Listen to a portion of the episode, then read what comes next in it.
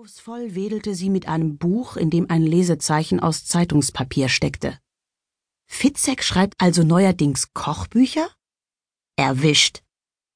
Meine Tochter baute sich breitbeinig vor mir auf. Leute, die uns nicht kannten, staunten oft auf den ersten Blick, dass diese große, dunkelhaarige Frau meine Tochter war. Ich reichte ihr mit dem rotblonden Naturlockenschopf knapp bis zur Schulter. Mama, beim Backen und Kochen ist es angebracht, dabei zu bleiben. Ja, ja, wehrte ich ab und stöhnte, aus mir wird nie die perfekte Hausfrau. Warum tust du's dir dann an? fragte sie ernsthaft und zeigte auf das Chaos in meiner Küche. Weil das hier eine Do-it-yourself-Gesellschaft ist und es keine Personen gibt, die einen Käsekuchenlieferservice mit der nötigen Diskretion anbieten.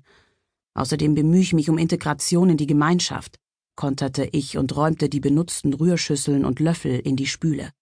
Meine Tochter lehnte sich mit dem Rücken an die Küchenzeile. Die Landfrauen veranstalten morgen zum Osterfeuer einen Kuchenbazar. Womit haben dich Annette und ihr Gefolge erpresst? Du backst doch niemals freiwillig. Quatsch, bin ich erpressbar? widersprach ich kleinlaut. Dabei wischte ich den teigverklebten Tisch ab. Erklärend fügte ich hinzu, Annette hat mir vor zwei Wochen vorgeschwärmt, wie dein Vater auf ihre Schweinsrouladen abfährt.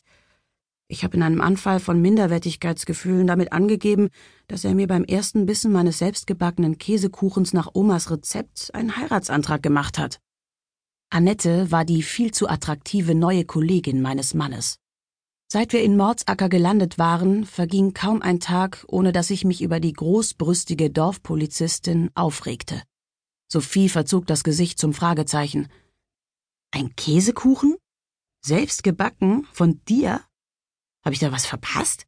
Ich war zehn, als ihr geheiratet habt. Haha. Irgendwas musste ich Annettes blöden Rouladen schließlich entgegensetzen, sagte ich verächtlich. Wütend bereitete ich auf dem Tisch alles für einen erneuten Versuch vor. Um Dampf abzulassen, schlug ich das Ei mit voller Wucht am Schüsselrand auf. Es zerplatzte geräuschvoll. Während ich die Schalenteile mit dem Löffel aus der Schüssel fischte, beklagte ich mich über meinen Mann. Stundenlang fachsimpelt er mit ihr, als ob es nicht genug wäre, dass sie den halben Tag auf der Arbeit miteinander verbringen. Ich komme mir daneben vor wie bunte Luft.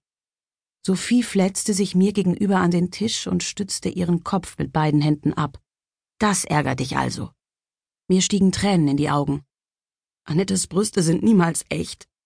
Doch sind sie, sagte Sophie wissend. Der Damm brach und das Wasser lief mir die Wange herunter. Woher willst du das wissen? Vergessen, ich bin Ärztin. Manchmal kommen Menschen zu mir in die Praxis, um sich untersuchen zu lassen. Dafür ziehen sie ihre Kleider aus. Kennst du einen guten Schönheitschirurgen? Ich wischte mir mit dem Unterarm die Augen trocken. Ihr Gesichtsausdruck wechselte zu besorgt. Wie sieht es denn mit eurem Sexualleben aus? Weil ich schwieg, fragte sie noch einmal, Wann hattet ihr das letzte Mal Sex? Oh, Sex. Ähm, was war das gleich? Ich kaute auf der Unterlippe herum. Sophie verdrehte die Augen. Um mich nicht noch mehr aufzuregen, lenkte ich das Gespräch auf ein anderes Thema. Schließlich konnte Sophie nichts dafür, dass ich seit Monaten so emotional labil war. Aber sag mal, hast du eine neue Haarfarbe? Diese goldenen Lichtreflexe stehen dir gut. Sie schaute verlegen. Ihren Mund umspielte ein geheimnisvolles Lächeln. Danke. Kann es sein, Frau Doktor, dass Ihr Arbeitgeber Sie nicht nur mit seiner Fachkenntnis beeindruckt? Gut sieht er ja aus, der Herr Landarzt. Oder gibt es einen anderen Adonis unter der Landbevölkerung, dem meine Schöne imponieren möchte? Mal schauen, murmelte sie doppeldeutig und schlug ihrerseits zur Ablenkung den Fitzek auf, der vor ihr zwischen den Backzutaten lag. Das Lesezeichen fiel heraus. Sophie hob es vom Fußboden auf und las laut. Tief betroffen nehmen wir Abschied von Franziska Bach, unserer allseits geschätzten Mitarbeiterin, die am 19. Februar 2016 im Alter von nur 47 Jahren auf tragische Weise bei einem Autounfall ums Leben kam. Akademie der Darstellenden Künste, Berlin, 24. Februar 2016. Mama! Stöhnend klappte sie das Buch wieder zu. Hör auf, dir das immer wieder durchzulesen, schimpfte sie. Oh Mann. Zum Glück wusste Sophie nicht, dass auch noch alles meine Schuld war. Denn allein wegen meinem Fehler hatten wir alles aufgeben und vom Kuhdamm aufs Kuhdorf ziehen müssen. Ich schluckte dieses miese Gefühl, das mir die Kehle heraufkroch, herunter. Es wurde immer anstrengender, das gespielte Lächeln nicht verrutschen zu lassen. Ihr habt wenigstens eure Arbeit, aber ich sitz völlig sinnlos im Haus rum. Finde dich damit ab, dass es kein Zurück gibt, sagte sie. Ich habe auch Opfer gebracht und meinen Traumjob als Assistenzärztin für Herzchirurgie in der Charité gegen die Stelle in einer Landarztpraxis getauscht. Ich werde meine Freunde ebenfalls nie wiedersehen. Ich strich ihr über die Hand. Obwohl ich ja den Eindruck habe, dass dir die Veränderung nicht ungelegen kam, nachdem dich Mark mit dieser kleinen Krankenschwester betrogen hatte, versuchte ich ihr das Positive im Negativen bewusst zu machen.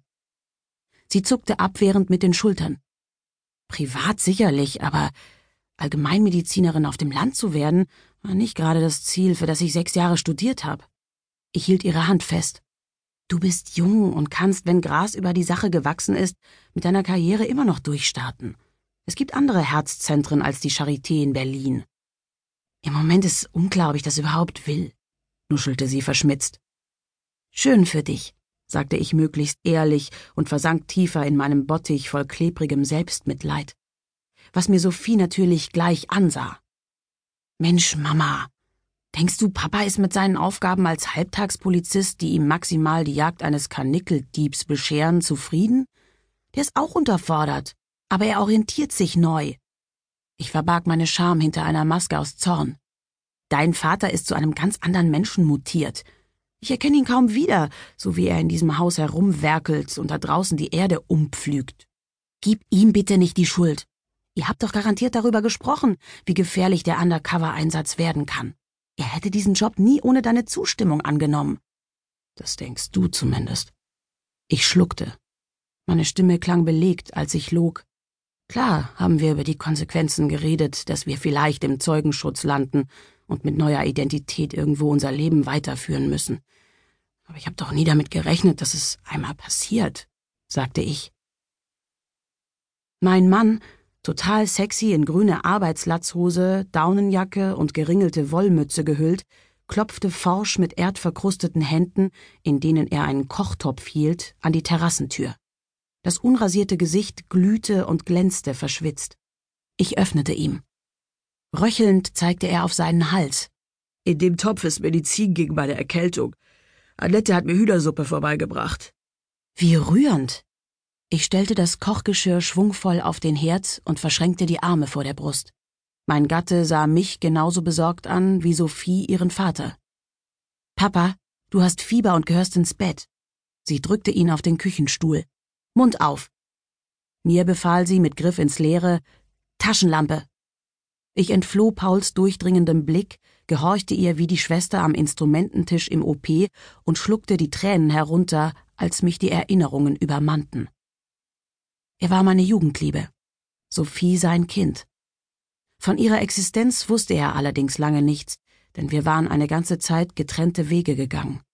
Ich wollte ihn nicht mit dem Kind dazu zwingen, dass er zu mir zurückkehrt. Das sollte er aus freien Stücken tun. Vor 17 Jahren hatten sich unsere Wege wieder gekreuzt, und kurz darauf hatten wir geheiratet. Sophie stöhnte. Total vereitert.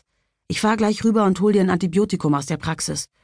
Und du, Mama, solltest darüber nachdenken, was ich dir gesagt habe, und endlich diese Todesanzeige wegwerfen. Versuch doch wenigstens, dich auf die neue Situation einzustellen. Und verdammt nochmal, redet miteinander. Tun wir doch, widersprach ich. Paul schwieg. Er wirkte erschöpft. Unsere Tochter zog ihre Stiefel an, von denen weitere Erdklumpen abfielen. Egal, der Fußboden war eh versaut. Sie fasste sich an den Kopf. Jetzt habe ich wegen euch vergessen, dass ich Entwarnung geben wollte. Das offene Fenster, der zerschlagene Blumentopf am Boden heute Morgen sind nicht das Ergebnis eines Einbruchs in die Praxis. Nils und ich haben alles kontrolliert. Betäubungs- und Schmerzmittel, Geräte und Geld in der Kasse sind vollzählig. Ich hatte gestern Mittag das Fenster nur angelehnt und vergessen es zu verriegeln. Am Abend tobte ja der Sturm. Ein Windstoß und Peng. Ihr Handy klingelte. Sie zog es aus der Jackentasche. Ja? Sophie horchte. Ich bin in drei Minuten da. Dann beendete sie das Gespräch. Sorry, ich muss zu einem Notfall. Mit deinem Antibiotikum kann es also etwas dauern.